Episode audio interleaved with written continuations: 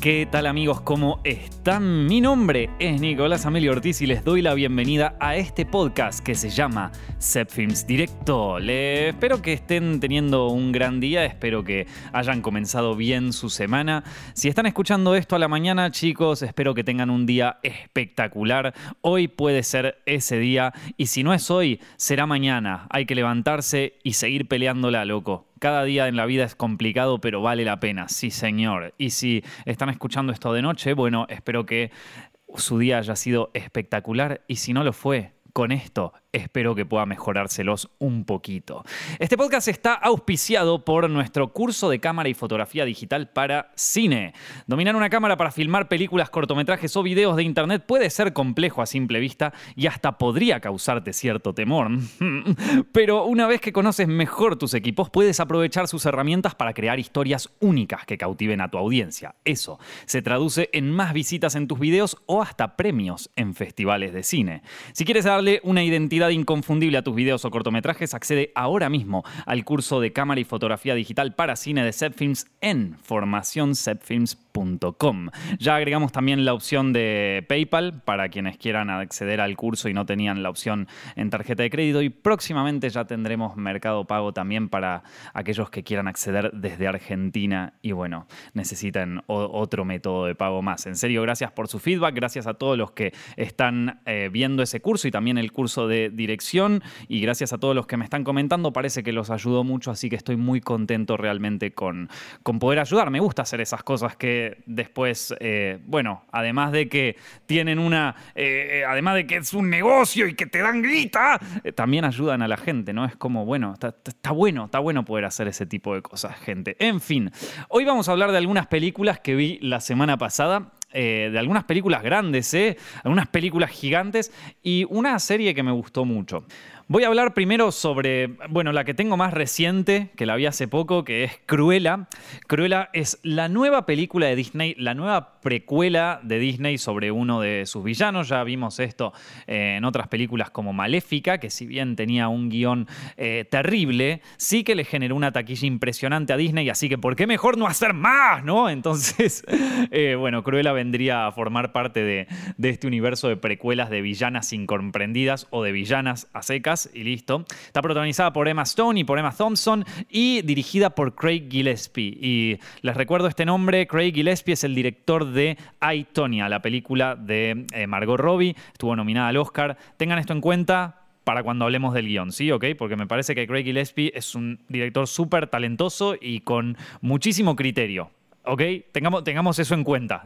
Para, para más adelante. Pero bueno, Cruella nos contaría como la historia de fondo de cómo Cruella, ¿sí? una de las villanas más odiadas de Disney, eh, se convirtió en, el personaje que es. Aunque si bien me deja algunas cosas inconclusas, eh, vendría a ser como una precuela. Creo que ya se, se, se, dio luz verde a una secuela de esta precuela, o sea, a Cruella 2 pero todavía no, no lo sé muy bien. Em, así que no, no, no sé. Parece que como que la historia no terminó acá, gente. La historia no terminó acá. Así que nada. La verdad que yo tenía muy pocas expectativas con esta película, muy pocas, por no decir ningún tipo de expectativas. O sea, ya el tráiler no me interesaba. Eh, miren que Emma Stone es una actriz que a mí me fascina, ¿eh? me, gustó en La La Land, me gustó en Birdman, me gustó incluso en Superbad. Superbad me parece que ahí eh, es, es el director de Superbad, o sea, bueno, y todo el equipo de Superbad y sobre todo el director de casting de Superbad ahí encontró oro. Venía buscando cobre, encontró oro con esa película. Bueno, Emma Stone y Emma Thompson protagonizan Cruella. Yo no, eh, bueno, como les digo, no tenía ningún tipo de expectativas, no tenía ni ganas de verla. al punto, fíjense a qué punto, que la vi en, eh, no la fui a ver al cine, ni siquiera sé si está en los cines, pero bueno, no, no, no la fui a ver al cine, la vi en Disney Plus, pero la vi en mi computadora. O sea, ni la, empecé a ver en mi computadora. Eh, tan, pocas ganas tenía de ver esta película que la terminé, o sea, o sea que ni siquiera me digné a el televisor. Pero bueno, chicos, ustedes van a decir que ahora la vas a criticar mal, ¿eh? Vos que siempre criticas todo. No, fíjate vos que la empecé a ver y me, y, me pareció atractiva y dije como, bueno, está bien, la voy a ver en la tele. Y me puse a verla en la tele. ¡Ay, tenénico cagón! Bueno, nada, cuestión, la empecé a ver en la, La empecé a ver en la tele y tengo que decir unas cosas, chicos. Ya, ya me voy a quejar, ya me voy a quejar, porque ¿qué es un video hablando de Disney si no hay quejas, no? ¿Qué es esto? No, ya me voy a quejar, pero primero vamos a hablar de las cosas buenas, ¿sí? Porque esta película, tengo que decirlo, es una película que, eh, para el guion que tiene, ya, ya, ya vamos a llegar a eso, para el guion que tiene, es súper, súper, súper bien dirigida y súper bien montada. Esta película dura como dos horas y media, no sé, es larga, es una película larga y no te aburrís. Y no te aburrís sobre todo con un, con, un guion que, tiene problemas, ya, ya lo vamos a discutir, pero no te aburre. El, el director es un crack, o sea, te, maneja un montaje, maneja un, un, ritmo de absolutamente todo que, no, que, todo está muy bien. Aparte, visualmente está espectacular. A nivel vestuario es increíble. Si es una película que habla sobre el mundo de la moda, tiene que estar increíble. Y esta película está increíble. A nivel musical, a ver, que lo que no invirtieron en guion lo pusieron en derechos musicales. Y loco, tenemos música espectacular en Cruella. Eh, nada, escenas impresionantemente bien dirigidas. Eh, Emma Stone y Emma Thompson, las dos son eh, un deleite mirarlas en cualquier escena, incluso si dicen líneas raras, no importa, está, buenísimo verlas, eh, está buenísimo verla a Emma, Stone con distintos vestidos, está todo espectacular en ese sentido, o sea, a nivel visual y a nivel, bueno, te dieron esta historia, tenés que narrarla, el tipo hizo todo, eh, eh, o sea, superó todas las expectativas con el material que le dieron, ¿sí? Vamos a decir eso de entrada, vamos a empezar por ahí, vamos a arrancar por esa eh, por esa parte. Y te lo digo, la verdad que no, no me, sorprendió mucho lo bien, lo bien ejecutado que está todo eso. Eh, hasta el punto que te diría que esta peli podría estar nominada a Mejor Vestuario en los Oscars sin problema y te digo, hasta los podría ganar sin ningún problema. Cruella en ese sentido es una bomba, está espectacular en todo lo que tendría que ser eh, temas técnicos y temas estilísticos. Un aplauso a todos los que diseñaron la propuesta estética de Cruella porque es una fiesta. Ahora, ahora Vamos a hablar un poquito sobre, sobre el guion.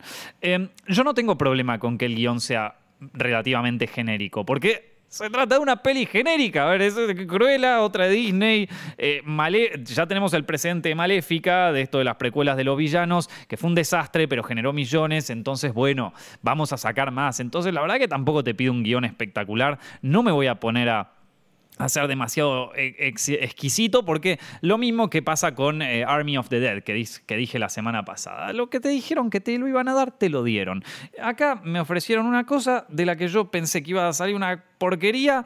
Y, bueno, es. A ver, no, no, me voy a quejar que el guion sea genérico, porque eh, nadie me dijo que esta película iba a ser la siguiente, no sé, eh, qué sé yo, la siguiente La La Land, ¿entendés? O sea, nadie me dijo que esta película iba a ser eh, una, una, una película espectacular que, garantizada llegar a la historia del cine. O sea, es la precruela. La, precruela. Un desastre, por Dios. Bueno, la, la precuela de una villana, listo, ya está, es lo que es. ¿Te gusta? ¿No te gusta? Bueno, es lo que hay. Así que no me voy a poner exquisito con esto, no quería un guion espectacular, pero ¿sabes cuál es el problema, loco? Que yo creo que había tanto potencial en esta historia, tanto potencial desaprovechado, que me da lástima me da lástima porque es como que todo el tiempo yo veía una posibilidad de que esta película hubiera, sido, hubiera sido una, una, bomba, o sea, hubiera estado buenísima, me parece a mí. Pero está destruida por el corporativismo de Disney, que no solamente me doy cuenta de que eh, está completamente afuera de, de todo lo que son los parámetros morales y normales de la gente, sino que aparte es es nefasto, loco, es nefasto. ¿Qué quiere que te diga? O sea, esto esta película está hecha por alienígenas, por gente que no entiende las emociones humanas. O sea, eh, perdón, el guion de esta película. El guion de esta película, la historia de esta película está desarrollada y está creado por gente sin alma, por gente que no sabe lo que son las relaciones humanas, que nunca tuvo una relación con otra persona, que no sabe lo que es un arco de un personaje. O sea, eh, y también vos me decís, bueno, Nico, pero, eh, pero va a ser una historia de Sí, sí, sí. ¿Sabes cuál es el problema, loco? Que, y acá volvemos está dirigida por Craig Gillespie, que es el director de Aitonia, una película que trabaja una temática que no es similar, no es nada que ver la película, pero que de alguna manera toca temas de eh, las dificultades de eh, tener ciertos trastornos psicológicos y tener ciertos problemas sin resolver personales y todo eso. Entonces yo creo que es un director que cuando le das un material así es capaz de retratarlo de una manera eh, correcta y es capaz de generar en el espectador una emoción, o sea, de generarnos a nosotros una emoción, ¿no? Entonces... Evidentemente acá hay un problema que me parece que tiene que ver más con el borde ejecutivo de Disney. Como, bueno, esto, a ver, podemos hacer esto de acá y podemos meter esto de acá y podemos en, en algún momento el protagonista podría decir esto. Em, una película que, creo que fue arruinada, que tenía mucho potencial de ser una, una gran película de, de, estas raras de Disney, pero terminó siendo, terminó siendo otra, otra herramienta corporativa más, gente. Me pone un poco mal, la verdad. Me pone un poco mal. ¿Y dónde lo veo más? En lo que sería como el, eh, ¿cuál es el, marco moral de esta película? ¿sí? O sea, eh, no, nos vamos a poner moralistas en el sentido de, ay, tiene que dar un buen mensaje. No, no, no, me puede dar un mensaje horrible sobre la tragedia de ser un personaje con trastornos mentales o con trastornos narcisistas. Me puede ser una comedia negra incluso que, explora esos esas temáticas. Pero por favor, que, que, me hable sobre seres humanos. Esto no es una película sobre un ser humano, ni tampoco es una película sobre relaciones con seres humanos. Tenemos un personaje que es Cruella, ¿sí? El personaje de Estela, que es un personaje, bueno, contrariado, que padeció desde, desde niña, ya padecía un trastorno narcisista de personalidad, lo cual básicamente te vuelve una hija de puta, eh, vamos a decirlo así como es. Em, y que no tenés ningún tipo de, desdén por el resto de la gente y que no te importa absolutamente nadie y que, y que sos capaz de utilizar a todos. Bueno, esta persona se encuentra con un espejo más, más viejo de ella, que es Emma Thompson, ¿no? Y entonces van a tener como una guerra, sí, una guerra puramente ególatra y qué sé yo, en donde ella descubre que siendo una persona de mierda puede lograr más que siendo lo que le enseñó su madre, que es bueno, puedes ser buena, si cada tanto puedes ser buena, le vas a caer bien a la gente, qué sé yo, tratá, viste, por lo menos. No, no, no, ¿sabes qué, mamá? Te confundiste. Acá en este mundo, para, para poder lograr las cosas que uno quiere, tenés que ser una mierda de persona. Sí, ya te quiero ver, ya quiero ver hasta dónde llegas con, con, esa mentalidad. Pero bueno, tenés que... bueno, nada, cuestión eh, para hacer una película de Disney con ese mensaje, primero me parece raro, me parece raro. Es un mensaje que, ah, supongo que está apuntado a, chicas jóvenes. Entonces, bueno, chicas, ya saben, eh, ser una buena persona en este mundo no te va a llevar a ningún lado. Tenés que ser la basura que siempre odiaste. Y, acá llego a la siguiente parte, que es como, bueno, está bien, me parece un... Eh, vamos a llevarlo por ese lado. Ok, me convertí en la persona que siempre odié. ¿Quién no ha conocido esa tragedia? Es la tragedia de Orson Welles en El Ciudadano, es la tragedia de Michael Corleone en El Padrino, me convertí en todo aquello que siempre odié. Ese mínimo dejo de personalidad que, perdón, de, de, humanidad que a mí me quedaba se vio disuelto. ¿Por qué? Porque tuve que vengar la muerte de mi padre, porque me convertí en un magnate que ya es demasiado poderoso y que lo único que le interesa es el poder. Pero ¿qué, qué pasa? ¿Dónde quedó ese esa pizca de humanidad está ahí, está en el, en el Rosebud, está en el trineo, perdón por spoilearles eh, Citizen Kane, ¿no? Pero bueno, ¿dónde estaba? ¿Dónde, está esa pizca de humanidad? Quedó en mi mujer, quedó en, en en la mujer de Michael Corleone, que ahora simplemente es un objeto más dentro de, toda su, dentro de todo su imperio y hay que cerrarle la puerta. Bueno, ¿quién, ¿Dónde quedó la pizca de humanidad de Cruella? No, esto en vez de ser como una, como una heroína trágica en ese sentido, es algo que hay que festejar, gente. ¿No entienden? Es algo que hay que festejar porque hay un enfermo en Disney que, es el que dice, no, bueno, pero este, este va a ser el mensaje que tienen que escuchar las mujeres de hoy. Eh, es más, no le podemos meter un, eh, algún catchphrase del feminismo, algo tipo eh, I'm a woman, hear me roar, dale, metamos eso en el tráiler, metamos eso en todo. ¿Qué clase de enfermedad mental están manejando? Loco? ¿Qué clase de, de, Bueno, que si vos me querés hablar sobre una persona narcisista que, que, tiene estos problemas y que lamentablemente con los años uno conoce a este tipo de personas, personas que tienen trastornos de personalidad que, que, les hacen tener, que tienen un ego tan frágil que se convierten en unos megalómanos o que dicen, todo el mundo está mal menos yo, ¿viste? Yo soy una persona, vieron que, que Cruel empieza diciendo, yo soy una persona brillante. Sí, sí, cuando, cuando decís que sos una persona brillante normalmente es porque sos medio estúpido. O sea, la gente, ¿vieron esos posts en, en los foros que dicen,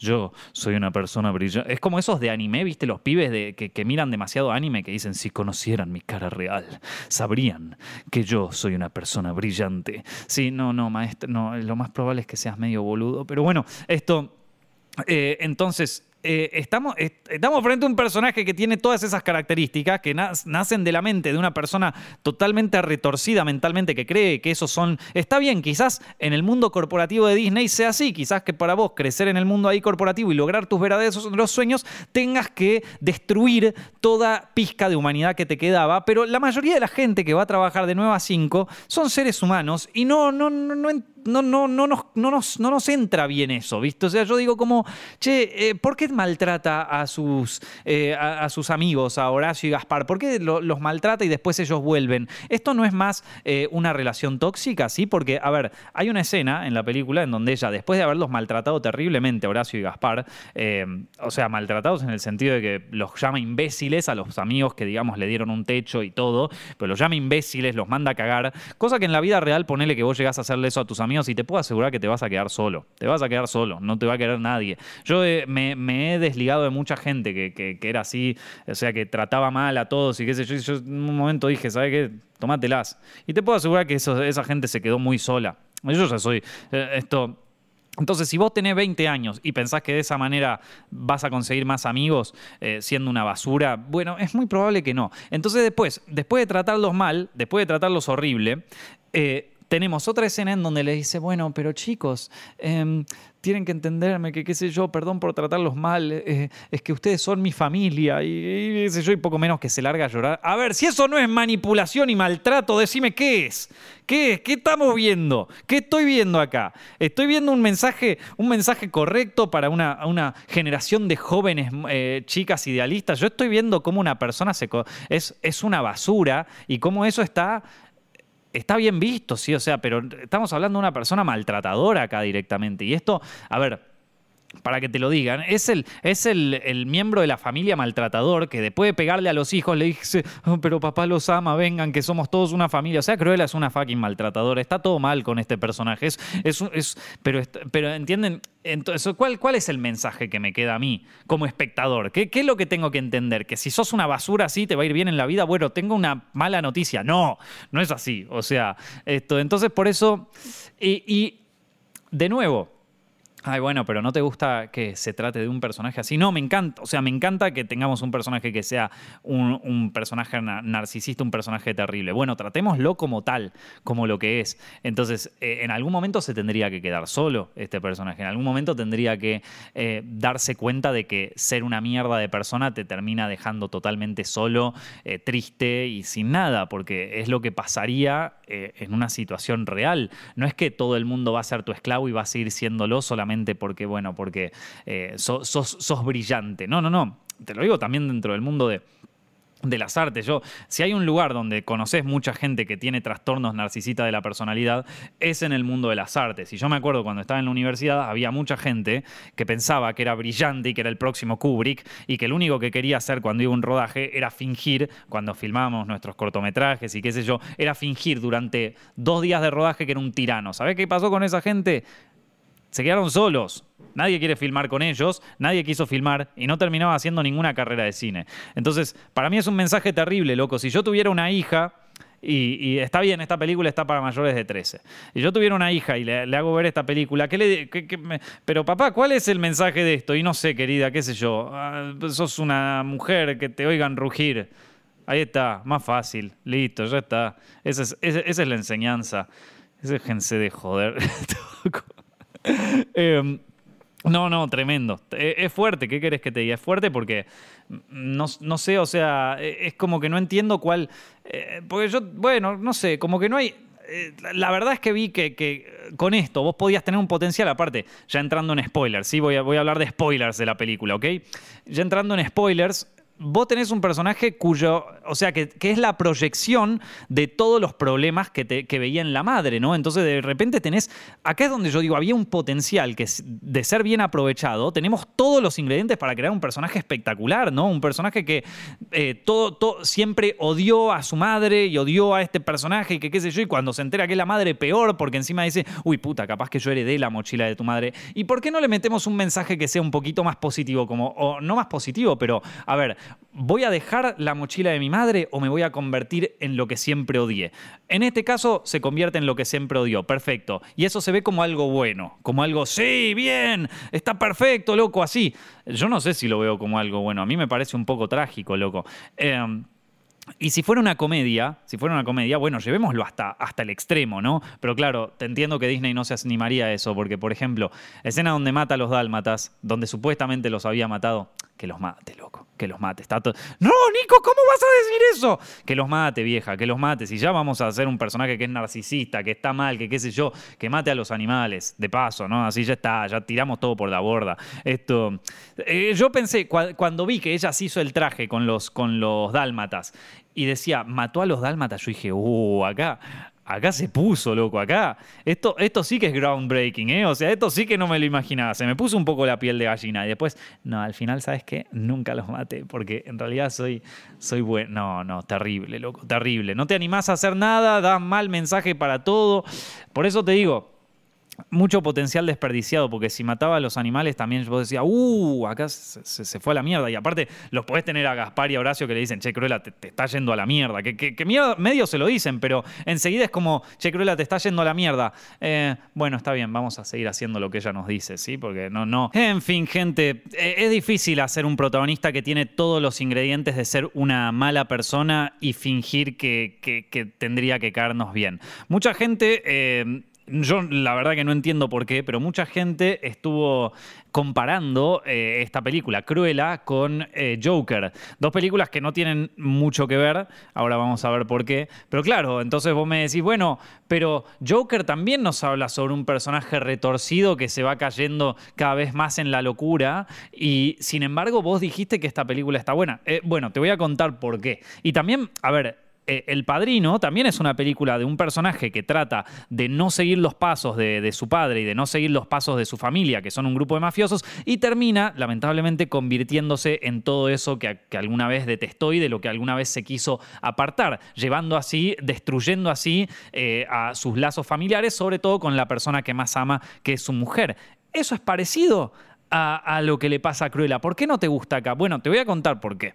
Porque y te voy a contar por qué es lo mismo de Joker. Porque eh, ni en Joker ni en El Padrino nuestra idea es eh, ver en Michael un héroe no es ver una persona que decimos, sí, bien Michael, destruiste todo lo que amabas para convertirte en una basura, muy vamos, loco. No es que al final de la película, en El Padrino, tenemos una canción así toda uplifting, tipo, please allow me, un tema de los Stones ahí, te convertiste en el diablo, bien ahí, te imaginas, bueno, please allow me to introduce myself, ahí, pla, cierra la puerta, andate a cagar, Kay, así. ¿Se llamaba Kayla? No, no me acuerdo, bueno, no importa. Eh, Ahí está, Michael, viene ahí, ahí para arriba, y entonces dice, le, dice uno de, uno de, sus asistentes, le dice, eh, bueno, y, ahora qué hacemos, padrino? Oh, se me ocurren varias ideas. Corte a negro, ahí está. Escena postcréditos, que eso también vendría bien. No, tenemos un tipo que eh, entendemos eh, lo que le pasó, entendemos todo lo que le pasó, pero lo vemos como un héroe trágico. De hecho, si vos lo ves a Michael en esa escena final, tiene unas ojeras de que está hecho mierda, de que ya está, se, se arruinó su vida, se arruinó todo. Eh, y nosotros lo vemos y decimos, che, loco, qué lástima, la verdad, pobre tipo. O sea, está bien, sí, se convirtió en el padrino, se convirtió en un crack, se convirtió en el tipo que está ahí arriba, pero ¿a qué precio, no? ¿A qué precio todo lo que tuvo que dejar? ¡Qué cagada! Esto, es terrible, loco. La verdad que es terrible. Me estoy planteando de nuevo mi vida porque hay algunas cosas en las que yo sueño que la verdad he, arruinado amistades por, por esto que yo soñé. Entonces te hace llevar esto que en el drama lo llamamos la catarsis, ¿viste? O sea, donde nosotros nos podemos a pensar sobre nuestra propia vida frente a lo que vimos en los personajes, ¿viste? Entonces, entonces claro eh, es, un, es lo que llamamos un personaje trágico, un personaje cuyo destino parece que está bien, pero está todo mal. El caso de Joker es más fuerte todavía porque es un personaje que ya de entrada estaba mal. Es un personaje con el que nosotros no tenemos que, o sea, no empatizamos desde el minuto uno. Podemos empatizar en el sentido que decimos, pobre, tiene, tiene más de un problema este tipo. Eh, y bueno, lo que nos sugiere la historia es que la sociedad lo fue haciendo, lo fue picando, picando, picando, picando, hasta que ya lo poco de humanidad que se le quedaba, chau, se terminó, viste, vamos para allá. Pero en ningún momento lo vemos como algo bueno. Lo vemos como, che, sí, bien, Joker, ahí está, mata gente, vamos. Ahí está, sí, aguante el Joker, papá, rompe todo. Es la única manera que podemos salir de esto, ¿no? O sea, eh, yo que me quiero parecer al Joker, o sea, no, no, o sea, y el que lo, lo piensa así, loco, la verdad que yo, yo lo he dicho eh, cuando hice la reseña del Joker. No es un personaje para admirar, es un personaje que es terrible, loco, es un personaje trágico, es un personaje que pobre, padeció de todo y y además de padecer todo esto, se eh, entra en un, en un, agujero de locura total en el que ya pasa por eh, acosar a una mujer, pasa por, bueno, matar gente, por, viste, o sea, entra en una espiral de locura tal que, que, bueno, que se convierte en un... toda, su enfermedad mental es como que explota y, destruye todo a su alrededor. Si vos ves en eso un héroe, si vos decís como, sí, I'm a woman, hear me roar, entonces, amigo, vos tenés un problema. Bueno, en este caso no, tenés que buscarle otro catchphrase, así, otra, otra frase que no sea soy una mujer, óiganme rugir, vas a tener que, no sé, soy un incel, óiganme rugir, ¿viste? ¿Qué sé yo? Esas cosas que ya a mí, a mí me da, o sea, chicas, las chicas que escuchan este podcast, que, es muy loco, eh, Films Directo es uno, eh, es de los pocos contenidos de Set Films donde tenemos mucha audiencia femenina, como Hollywood al desnudo, los podcasts, ¿eh? Bien ahí. Pero chicas, ustedes me tienen que decir, no, ¿No es un poco cringe a veces ver esas cosas en las películas cuando, no sé, yo me acuerdo la escena de, esta de, la casa de papel cuando estaba Nairobi ahí que decía, comienza el matriarcado. Es que yo, yo estaba como... Ah, ok. Y acá cuando I'm a woman, hear me roar, y yo, bueno, ok. me voy a ir un poco al gusto. Es que te imagino, o sea, está bien, está bien, vos me puedes decir, bueno, Nico, no seas hijo de puta, pero, pero yo me imagino, imagínate una película, imagínate una película, vamos a decirlo así, vamos a corporatizar, corporativizar una película como, por ejemplo, más para, eh, o sea, que, el demográfico no sea mujeres y que la, eh, el, el, statement político no sea el feminismo. Vamos a, vamos a llevarlo para el, para el otro extremo totalmente. Imagínate vos ves una película sobre Tevez, sobre Carlitos Tevez, ¿sí? Carlitos Tevez sus años en boca y de repente tenés un plan, o sea, típica película yankee, ¿viste? Empieza con. Así toda una música con un pianito y de repente una voz ahí de Este es el tráiler, ¿no? Este es el tráiler de la película de los años en Boca en TV, ¿viste? Empieza con un pianito ahí, ¿viste? Con un pianito, una lluvia sobre Fuerte Apache y se escucha. Tin, tin, tin, tin, tin, tin, tin, tin, Boca, yo te amo. O sea, ya cringe total, ¿viste? Pero bueno, así se hacen las películas hoy, ¿viste? Corte a negro. Y de repente un traveling in a Tevez y de repente dice te llevo siempre a todos lados. ¡Pum! ¡Pam, pam, pam, pam, pam! Te ves sus años en boca, ¿viste? Y vos decís como, mamá, me quiero ir del cine, esto me está dando demasiado vergüenza. Bueno, yo lo siento así, loco, ¿qué querés que te diga? O sea, yo lo siento así, me parece que es como muy triste, loco, muy triste, como esto por los pibes. I'm a woman, hear me. Es, es terrible, loco. Es muy cringe. Bueno, en fin, no lo sé. Eh, es como que me da. O sea, estoy contando esto y ya me da vergüenza ajena. Y al punto que yo digo, a alguien se le va a ocurrir y lo va a hacer. Esto es terrible, pero a alguien se le va a ocurrir y lo va a hacer. Es como que ya no. no bueno, nada, chicas, díganme, a ustedes que, capaz me dicen, no, Nico, vos no entendés nada. Este tipo de películas nos empoderan. Saber que siendo una hija de puta yo voy a, yo voy a llevarme el mundo puesto y voy a ganar eh, y encima que esté avalado por mensajes que, que una ejecutiva de Disney vio que su hija publicó en Instagram. Eh, eso, eso es lo que, lo que consideramos válido y lo, y lo, vamos a defender. Y vamos a defender a esta corporación, a Disney, porque nos entiende. ¿sí? También, como, como ahora que es junio y es el Pride Month, también nos entiende a todos. Aguante, loco. Aguante el corporativismo. Vieja, bien ahí. Aguante insertar este tipo de cosas. No sé, díganmelo, porque capaz que es muy probable que yo esté mal. O sea, es muy, probable. Yo ya soy una persona que, ya estoy, estoy medio afuera de esta conversación. O sea, ya, ya está, ya, viste, como te digo, ya Cruella no era una película que me interesaba ver. Pero bueno, nada. No sé, estoy, estoy, estoy hablando estupideces ya, chicos, perdónenme. Ya, ya empecé. Entré, entré en, un, en, una, en una especie de tifón estúpido que ya, ya, ya, no tiene sentido. Bueno, eh, otra película más. El Conjuro 3. Vamos a dedicarle un poco menos de tiempo a esta. El Conjuro 3 eh, sigue la, historia de los, de los hermanos, de los hermanos, por Dios, qué incestuoso, de los, de, los Warren, eh, esta pareja eh, protagonizada por Patrick Wilson y Thais, no, Vera Farmiga, Thais es la hermana. ¿Es la hermana? No, sí, o es la hija, uy, ahora no me acuerdo. Yo la conocía Thaisa Farmiga, ¿sabían? En una, en justamente la, la premier de de La Llorona o La Monja en San Diego. Tengo una foto con ella, una foto de la que todos se rieron porque no, no, me animaba a tocarle el hombro. Esto es como, ah, mirá, ahí está el, como ese, el abrazo del Me Too, ¿viste? Como no le tocaba el hombro. no sé por qué me pasó eso, es que estaba medio cagado en las patas, la verdad. Pero era una, una chica que me cayó bien. Bueno, nada, no importa. La cuestión es que eh, Vera Farmiga y Patrick Wilson vuelven a las andanzas en la tercera entrega de The Conjuring.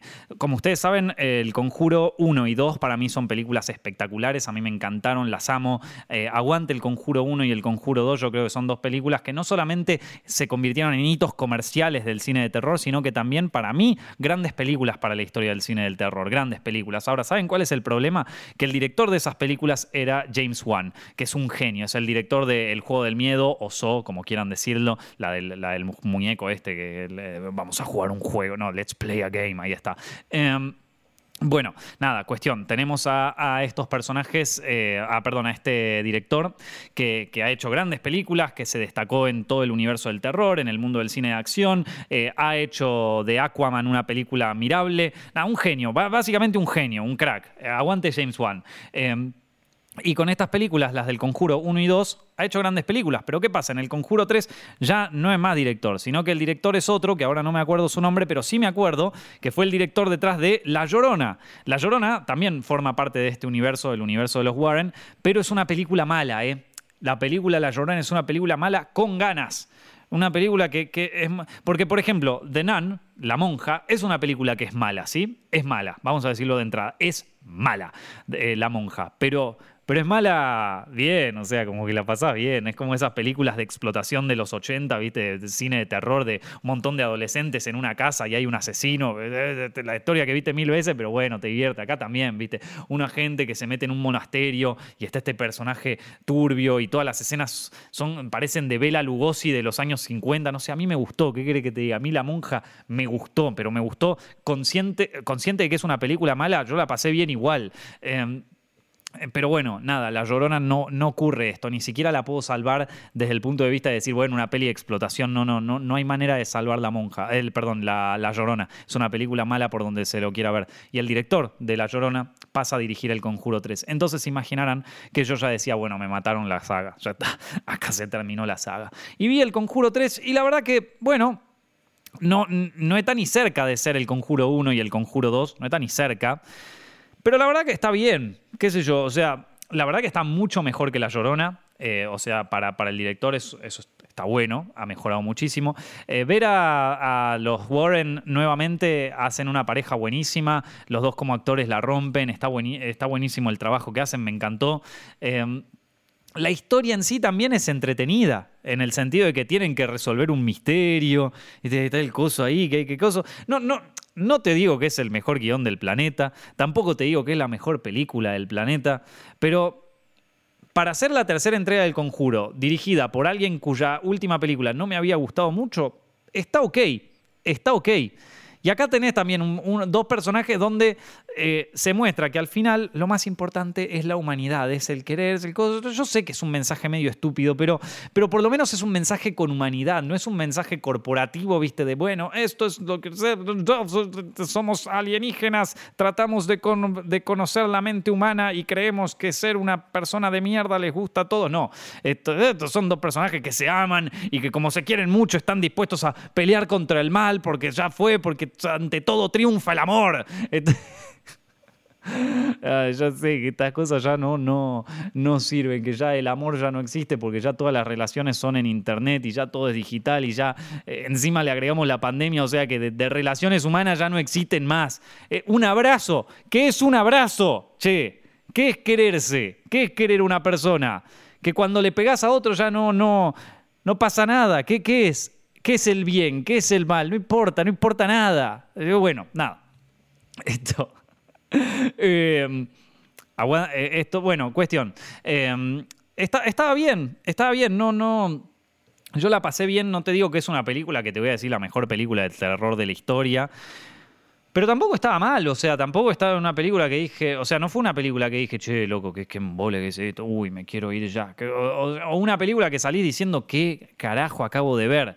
Como me ocurrió, por ejemplo, a ver, por ejemplo, yo, yo les voy a contar para que entiendan un poco mi criterio, ¿no? Por ejemplo, yo salí de ver Mortal Kombat y salí y dije, ¿qué, qué basura acabo de ver? Pero es entretenida y es, ya sé que es un puro fanservice y es exactamente lo que prometió ser y es exactamente lo que decía el tráiler y es, es una basura, no tiene ningún tipo de guion, no tiene ningún tipo de nada, pero ¿sabes qué? No importa, porque era lo que, era lo que la gente quería ver, era lo que el estudio quería producir y terminó siendo eso, un paquete de mierda, pero no, no, vamos a decirle de mierda, porque está bien producido Mortal Kombat, es, es un paquete de, comida eh, chatarrísima de la, de la pizza más, más grasosa de todo, pero ¿sabes qué? Hay días que querés comerte una pizza grasosa. Entonces te lo entiendo. Sí, yo salí del cine de Mortal Kombat diciendo qué mierda acabo de ver, pero dije, ok, está bien, entiendo lo que se quería hacer y lo que se quería hacer se cumplió. Acá nadie estaba buscando que me cuentes la historia de, no sé, que, me cuentes la siguiente eh, Moonlight, ¿viste? O sea, no, no quería ver Moonlight, quería ver Mortal Kombat, tipos haciendo combo, diciendo flawless victory, hablando, hablando de frases cringe, ¿no? En esa película, diciendo flawless victory, diciendo todos los cosas cringe que se puedan existir y que el mundo Nada, eso tenía que ser Mortal Kombat. Bueno, eh, la monja, lo mismo. Eh, la monja es una película que conscientemente es mala, pero que la verdad, vos querías ver una película de terror con todos los tópicos, no de los años 70, de los años 50. O sea, esta película es de los años 50, La monja. Es bueno, la verdad que está, divertida, está, bien. yo no quería, tampoco me estaba imaginando que iba a ver eh, el bebé de Rosemary, ¿viste? Bueno, con esto, el Conjuro 3 lo mismo. No me, fui con las expectativas muy bajas. La verdad, hubiera estado bueno que cerrara la saga con una gran calidad, vieron, con una calidad digna como las otras dos. Pero bueno, no, no se puede pedir todo. Eh, Star Wars también tiene la tercera, que es el retorno del Jedi. Que después del Imperio contraataca, viste, si, si el retorno del Jedi te parece mejor. Y bueno, maestro, no, no, no sé qué onda, pero bueno, no, no.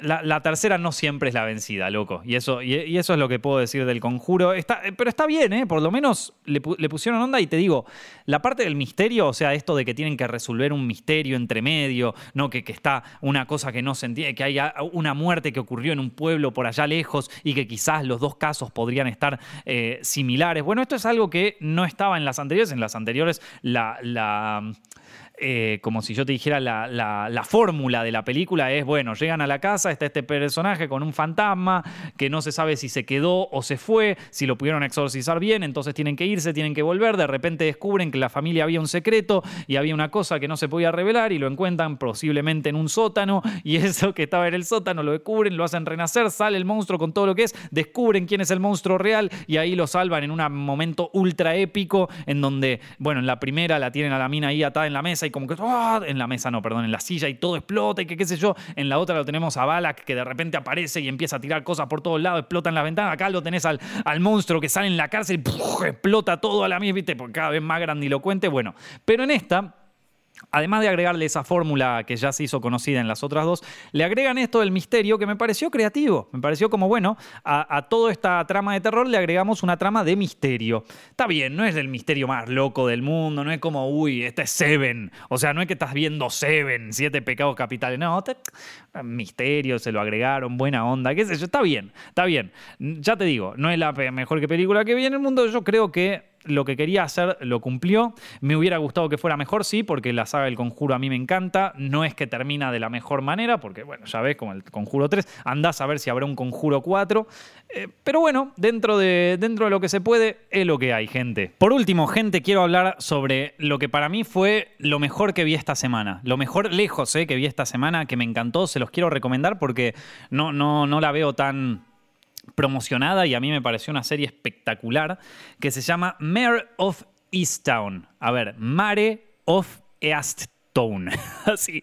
Mare of Easttown es una serie de HBO protagonizada por Kate Winslet que eh, nos cuenta la historia de una detective que que bueno, que ya está eh, bastante avanzada de edad, ya está más cansada, ya su trabajo ya no le, no le divierte tanto y encima además de todo esto y de todos un montón de problemas familiares con los que carga en un pueblo pequeño, eh, tiene un caso que ya viene trabajando hace un año sobre la, desaparición de una chica del pueblo que no lo puede resolver, que está sin poder resolverlo y que ya toda la gente está, ¿cuándo va a aparecer esta chica? Que no la recuperan, que qué sé yo. Entonces tiene toda esa carga encima y como si fuera poco, de repente encuentran el cuerpo de otra chica asesinada. Y, todo, y ahí es como que todos los problemas que tiene se van a duplicar. Bueno, esta serie de misterio eh, eh, es una serie de siete episodios que es bastante autoconclusiva. No sé si habrá una siguiente temporada, pero vamos a decirlo así. Hay un misterio y al final de la temporada se resuelve, cosa que por favor, gracias. Gracias por esto. Gracias por no dejármelo abierto a la siguiente temporada porque me mataba. Esto me encantó, loco. Me encantó. Y como ya saben, yo no soy de mirar tantas series. Una de las razones es la que acabo de mencionar. No me gustan las cosas abiertas. No me gusta bancarme 20 horas de serie para después tener que verme otra temporada y saber cómo sigue. No, no me interesa eso. Eh, esta cierra. Cierra. Se podría hacer una segunda temporada, puede ser, no sé si hace falta. Me parece que con esta ya cerró todo perfecto. El arco de la protagonista es espectacular. Todo en, esta, todo en esta serie está bien. Todo en esta serie está bien. Te voy a decir, eh, a ver, eh, ya de por sí la actuación es increíble de, la protagonista. Eh, esto ya es una fiesta, pero todos los personajes realmente está muy bueno. Es un personaje que acá sí que puedes aprender sobre guion, loco. Acá sí tenés un personaje que está devastado, en donde todo lo que quiso hacer alguna vez en la vida le, dio la espalda, todo le salió más o menos mal. Es un personaje cansado, cansado de su vida, de sus pasados éxitos y de sus pasados fracasos. Es un personaje que ya no da más, que ya no da más, que ya no puede con, con ella misma. Acá tenés un personaje femenino trágico, espectacular, con un arco espectacular. Digo para las chicas porque después me van a decir, eh, pero vos no te gusta la película porque tienen mujeres. es que después lo ves y decís eso, como no, bueno, pará, loco. Esto. Eh, no te gustó Cruella, no te gustan las mujeres, sos una basura, ¿viste? Como, eh, eso yo creo que eh, también debe ser una defensa de las corporaciones, como, ah, bueno, no les gustó la película, es porque deben odiar a las mujeres. Sí, claro. Bueno, acá tenés, no, no, odio a tu guionista. Ahora, agarrame un, buen personaje como el de Mayor of Easttown y ¿sabes qué? O sea, acá tenés un, personaje que es espectacular que la rompe. Que esto es impresionante. Esto es impresionante. Aparte también que de paso, eh, agregando una protagonista femenina a un género de misterio que suele estar protagonizado por hombres, medio el film noir, medio así, no solamente trata un, tema femenino que no lo quiero... Eh, no lo quiero tratar tanto acá porque en serio, me parece que esta es una serie que, que vale la pena mirarla sin spoilers, sin nada. Eh, no, mentira, voy, voy a hablar, voy a hablar del tema porque si no, no lo puedo hablar en extensión. Voy, voy a spoilear un poco como le digo, les recomiendo que vean esta serie, les recomiendo que la vean entera. Para mí es espectacular, es lo mejor que viene esta semana, lo mejor que viene el último mes y quizás una de las mejores cosas que vi hasta ahora en el año. Así que, eh, por favor, no dejen de verla. Mayor of Easttown. Voy a empezar a spoilear algunas cosas. La, la serie habla sobre la maternidad, un tema que claramente no lo puede afrontar un hombre, ya creo que no es necesario decir por qué. Eh, dentro de un, de un esquema, de, un arquetipo, de un personaje que es este detective medio como frustrado, medio cansado, que normalmente es un, detective, o sea, normalmente es un hombre. Acá le dan la vuelta de tuerca, que es una mujer, pero aparte le agregan el tema de la maternidad, el tema de los problemas de, bueno, de, ya ser madre, pero no solo de ser madre, sino también de envejecer como mujer, de tu rol en, el mundo y de lo que querés hacer. Viste, o sea, se, se abordan un montón de temas súper bien trabajados que me pareció espectacular, me pareció increíble. Em, y que realmente te hacen empatizar fuerte con un personaje que está quebrado, un personaje que está quebrado y que, como les digo, es un personaje trágico, es como Michael Corleone en El Padrino, como, bueno, no sé si tanto como el Joker, ya, el Joker ya está un poco pasado, ¿no? Pero esto, es un personaje trágico, un personaje que eh, tiene una. Eh, que, arranca, que, a diferencia de otros personajes que empiezan bien y se van eh, destruyendo a ellos mismos por una serie de, de, malas decisiones que tomaron, bueno, este es un personaje que ya arranca mal, que ya empieza mal y que uno de los temas principales en esta película es el, en esta película, en esta serie, es el perdón, ¿sí? El perdón, el aprender a perdonar no solo a los otros, sino a perdonarse a uno mismo. Es un mensaje espectacular, es un mensaje increíble que aparte está abordado desde un arco de un personaje, que lo podemos ver en el último plano de la serie, pero ese sí que no se los voy a spoilear. Eh, lo podemos ver en el último plano de la serie, en donde se habla sobre el perdón, sobre perdonarse uno mismo y sobre también superar traumas. Eh, me pareció espectacular esta serie. Me pareció espectacular en todo sentido. No puedo dejar de recomendársela a gente. Eh, ustedes saben que yo no soy mucho de recomendar series porque no me gusta ver series, porque no me gusta clavarme ocho horas para que después termine. El personaje estaba o no estaba embarazada. Lo sabrá en la siguiente temporada. O sea, no, no me gusta eso porque siempre termino cayendo aparte, porque siempre es el paco de, las series que me, me lo termino fumando y me vuelvo adicto. Entonces si les recomiendo esto es porque es una bomba en serio, o sea, porque me encantó. Y, véanlo, la verdad que HBO la está rompiendo, loco. Eh, como ya les dije, a mí me encantó Euphoria, que es de HBO. Me encantó esta Mare of Easttown, que es de HBO.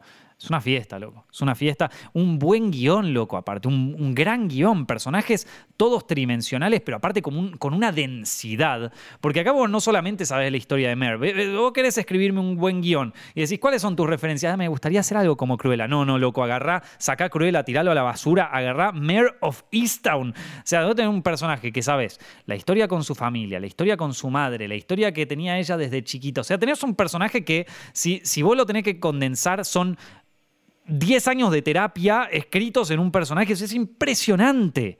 Ya me gustaría a mí poder escribir una cosa así. O sea, ya me gustaría poder... O sea, eso ya es genial, es increíble. Lo único que tengo que criticarle a esta serie, que es lo mismo que le critiqué a True Detective, es que el primer capítulo, por Dios, ¿por qué el primer capítulo es todo setup? O sea, el primer capítulo son 50 minutos, no, o capaz una hora, una hora de este es el mundo, estos son los personajes, donde no pasa nada. Yo creo que esta película, eh, perdón, esta película, que esta serie podría haber arrancado con un golpe más fuerte, pero lamentablemente, no sé, es algo que pasa, que pasa seguido con las series de HBO. Bueno, que pasa seguido, que pasó en True Detective también, una de mis series preferidas de la historia, la primera temporada por lo menos. Que no, que no, empiezan, ¿viste? No empiezan, porque no sé, hay algún ejecutivo ahí en HBO que le dicen, che, el primer capítulo que no pase nada, que no pase nada hasta el último minuto, y en el último minuto que sea como el arranque para el siguiente capítulo. No, por favor, dame algo, dame algo en los primeros 15 minutos, no sé, algo que lleve esta historia, pero bueno. Esta vez lo dejé pasar, lo estaba, la estaba por dejar esta vez, la estaba por dejar, porque decía, no, no, yo ya caí muchas veces en esto, no, si el primer capítulo no funciona, viste, ya lo critiqué en WandaVision, o sea, esto o es espectacular o, no, es que no sé, viste, y, bueno, después ya, una vez que agarré el segundo, ya entras de una, ya entras de una y ya, ya está, pero no lo hagan más, por favor. Yo no, sé, viste, si alguien que escucha esto es un ejecutivo de alguna, de alguna cadena, acoso, por favor, no, no, no me hagan más esto. No me, yo entiendo que hay que llenar episodios, que hay que llenar capítulos y qué sé yo, pero pero, pero es que me, la pasé mal en ese primer capítulo. Ahora, dejando ese tema de lado, que es un vicio propio de casi todas las series, lamentablemente, es una, es una cosa que no me gusta de las series, que no, no me gusta ni eso, ni tampoco me gustan los tiempos eh, perdidos. Que, o sea, lo de rellenar, rellenar pero no, no rellenar eh, con un capítulo como se hacía en Dragon Ball Z, que viste, hagamos un capítulo entero en donde están cargando energía para después matarse. No, no, no. Es rellenar con subtramas que no son importantes para nada. Eh, o rellenar con, eh, con nada, con cosas que, no, que no tienen mucho sentido o que no hacen avanzar la historia, que simplemente están ahí dos personajes que se miran mal y listo. Y como que se nota que. Es un problema de la serie, es que esto tiene que ver con la duración también, ¿no? Como que tienen que hacer que dure una hora por capítulo. Y la verdad que es difícil hacer que un capítulo dure una hora. Hay veces donde es complicado. Y hay veces donde uno filma y uno hace el guion y que qué sé yo, y quizás la escena te queda demasiado lenta o quizás te queda demasiado rápido. Entonces, bueno, hay que rellenar porque el capítulo dura una hora, maestro. Y entonces de repente ves una escena donde tenés dos horas de el tipo caminando por, por el prado y mirando a su alrededor, ¿viste? Y vos decís, ¿por qué, por qué me metes esta, esta escena tan larga? Y no, es, es por eso, porque el capítulo tiene que durar una hora, loco. Entonces, eh, y, hay, y hay series que, series, eh, miniseries, series más largas, series más cortas, donde, donde mucha de la acción se podría haber recortado, donde muchas de las escenas se podrían haber recortado, pero bueno, es un tema de eh, el manejo del tiempo, que bueno, que, lamentablemente es un tema así que, es que bueno, tiene que ver con, con, con el estudio, con, con, bueno, con cómo se empaqueta todo esto y que qué sé yo, pero...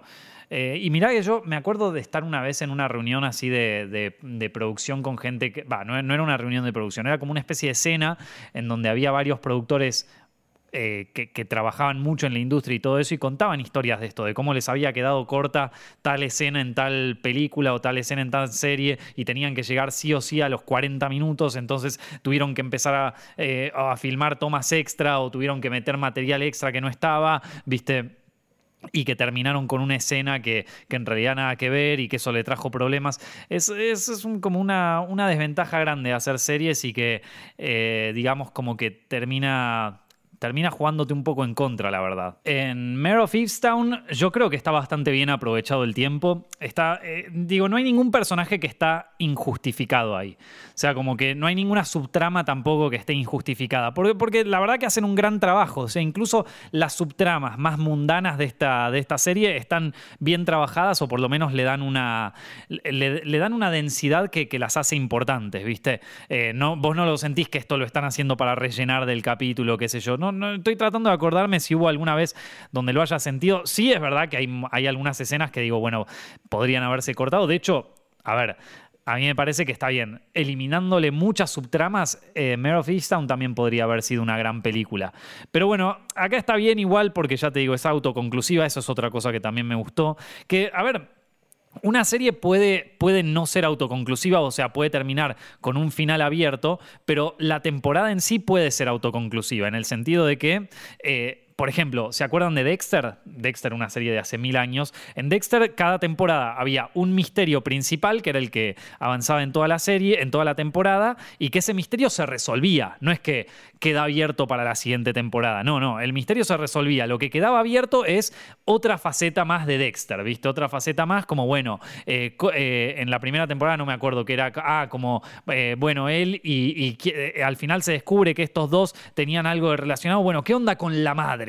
Y entonces ahí se te abre toda una posibilidad de que, bueno, y la madre de Dexter y qué onda y qué sé yo. Entonces... Em, como que, como que bueno, lo que sería el arco, el arco de la temporada quedaba cerrado y después se nos abría la posibilidad a, bueno, expandir sobre este mundo. Si de repente a Dexter no le iba bien y cerraba en la temporada 1, por lo menos la temporada en sí cerraba. Y entonces teníamos un arco de personaje que cierra, una cosa que. un final que se podría haber expandido más, pero que por temas presupuestarios no se pudo. Lo mismo ocurre en la primera temporada de The Walking Dead, ¿viste? Donde vos tenés una primera temporada que, de hecho, The Walking Dead originalmente iba a ser una miniserie, iba a ser solo esa temporada y se terminó ahí.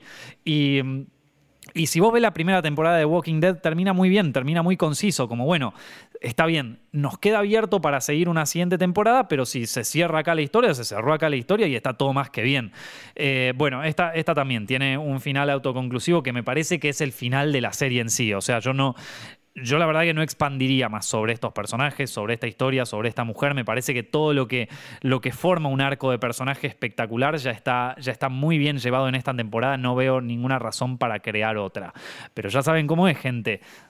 El dinero termina mandando. Así que si hay que hacer otra temporada más, se hace otra temporada más. ¿Qué se le va a hacer? Así que nada, eso fue más o menos eh, Mare of Easttown, que se las recomiendo mucho. la verdad que un, un guion espectacular. Eh, una, una, vuelta de tuerca sobre el, sobre el género, una búsqueda así sobre crear un personaje impactante, un, personaje muy bien desarrollado, un personaje que se tomaron el tiempo en desarrollar y con quien puedes empatizar rápidamente, por más de que es un personaje que está destruido, ¿sí? Está destruido, le encontrás en todo momento la humanidad, viste que ya veníamos hablando. Creo que el tema de este podcast es cómo hacemos películas y series sobre seres humanos, ¿sí? Que nos estamos olvidando de eso, ¿viste? las corporaciones no son personas, entonces se están olvidando, che, esto está para, hecho para personas, ¿sí? Para, para que una persona que sonríe, que se pone triste, que llora, esto no es para aliens, para gente que no, no sabe lo que es una emoción, que son todos unos trastornados narcisistas de qué sé yo. No, no, no, esto está pensado para personas como vos y yo que sentimos, ¿viste? Que nos enamoramos, que nos desenamoramos, que, que a veces estamos contentos, que a veces estamos tristes, que somos virtuosos, pero que también tenemos nuestros problemas y que tratamos de hacer un balance como todos los seres humanos en el planeta y no como una enferma de Twitter se imagina que tienen que ser todos los seres humanos, donde tienen que ser todos perfectos, todas estrellas y todo qué sé yo, eh, y, cualquier falla humana es cancelable, pero, pero a la vez es como que todos, tenemos, todos padecemos ansiedad y todos padecemos depresión y no sabemos por y manejamos unas expectativas altísimas sobre las personas que después proyectamos sobre nosotros mismos y nos damos cuenta de que nosotros mismos no podemos vivir a base de las expectativas que generamos y eso nos frustra el doble. ¿Por qué? Porque estamos tratando de no ser personas, de no ser seres humanos, de ser dioses, ¿viste? De estar ahí como está Dios y después estoy yo, ¿viste? No, no, ¿viste? Esto ya se intentó, ya se intentó con el puritanismo, puritanismo cristiano y así, y así le fue, ¿viste? Y así le fue. Así que cuidado, gente. Bueno. Nada, perdón, perdón por esta.